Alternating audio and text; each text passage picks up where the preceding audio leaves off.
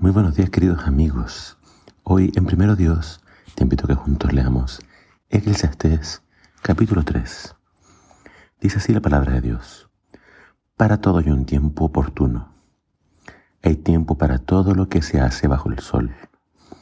Tiempo de nacer, tiempo de morir, tiempo de plantar, tiempo de cosechar, tiempo de matar, tiempo de sanar tiempo de destruir, tiempo de reedificar, tiempo de llorar, tiempo de reír, tiempo de tener duelo, tiempo de danzar, tiempo de esparcir piedras, tiempo de recoger piedras, tiempo de abrazar, tiempo de no abrazar, tiempo de encontrar, tiempo de perder, tiempo de ahorrar, tiempo de derrochar, tiempo de romper, tiempo de reparar, tiempo de callar, tiempo de hablar, tiempo de amar, tiempo de odio, tiempo de guerra,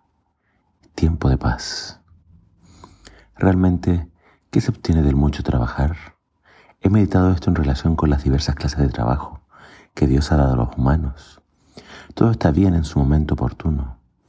Pero si Dios viene ha plantado la eternidad en el corazón de todo hombre y mujer, el ser humano es incapaz de una plena visión de la obra de Dios de principio a fin. Llegó así a estar en esta conclusión.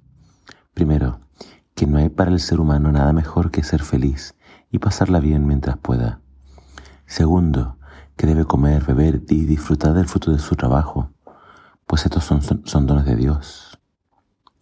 Y esto sé, que todo lo que Dios hace permanece para siempre. Nada puede añadírsele ni quitársele. Lo que Dios se propone es que el ser humano le tema. Lo que ahora existe ya existía y lo que va a existir existe ya. Dios hace que la historia se repita. Además observo que en toda la tierra la justicia está cediendo ante el crimen y que hasta los tribunales de justicia están corrompidos. Entonces me dije, a su tiempo juzgará Dios cuanto hace la gente, lo bueno y lo malo. Y entonces me di cuenta de que Dios permite que el mundo siga su mal camino para poner a prueba a la humanidad y para que los seres humanos mismos comprendan que no son mejores que las bestias. Porque humanos y animales respiran el mismo aire y unos y otros mueren de modo que la humanidad no tiene verdadera superioridad sobre las bestias. Qué absurdo. A un mismo sitio van todos, al polvo de donde salieron y al cual van a volver. Pues ¿quién podrá demostrar que el espíritu del ser humano va alto y que el de los animales desciende al polvo? Comprendí entonces que no hay para que los hombres nada mejor que ser felices en su trabajo, porque para eso están aquí, y nadie y nadie puede volverlos a la vida para que disfruten lo que haya de existir en el futuro. Por tanto, que lo disfruten ahora.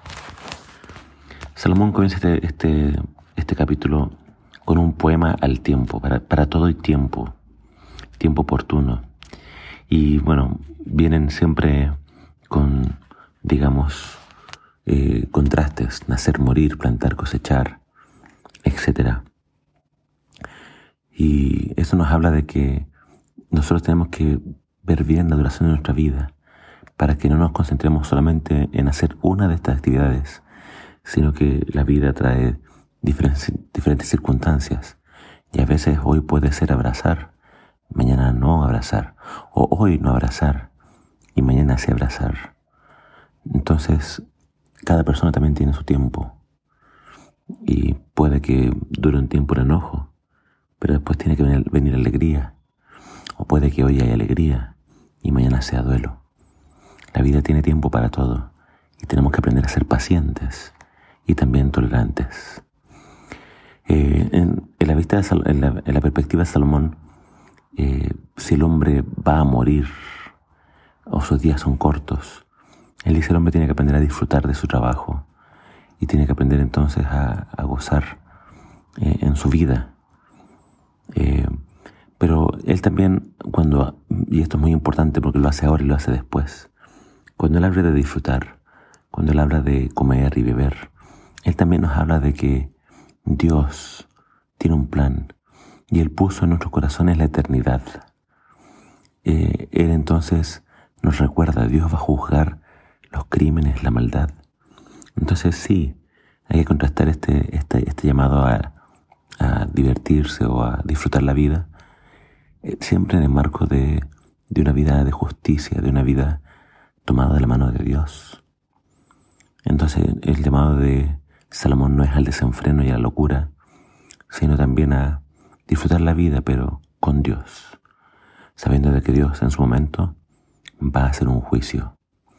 Entonces Dios pone en nosotros este, este sentido de eternidad. Todos sabemos que la, vida se siente corta y nadie quiere morir. ¿Y por qué nadie quiere morir?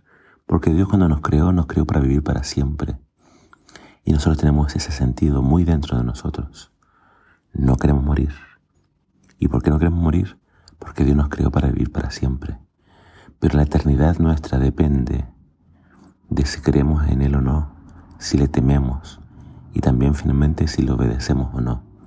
Así que si quieres vivir para siempre, tómate de la mano de Dios, camina con Él y dedícate a hacer el bien. Que el Señor te bendiga.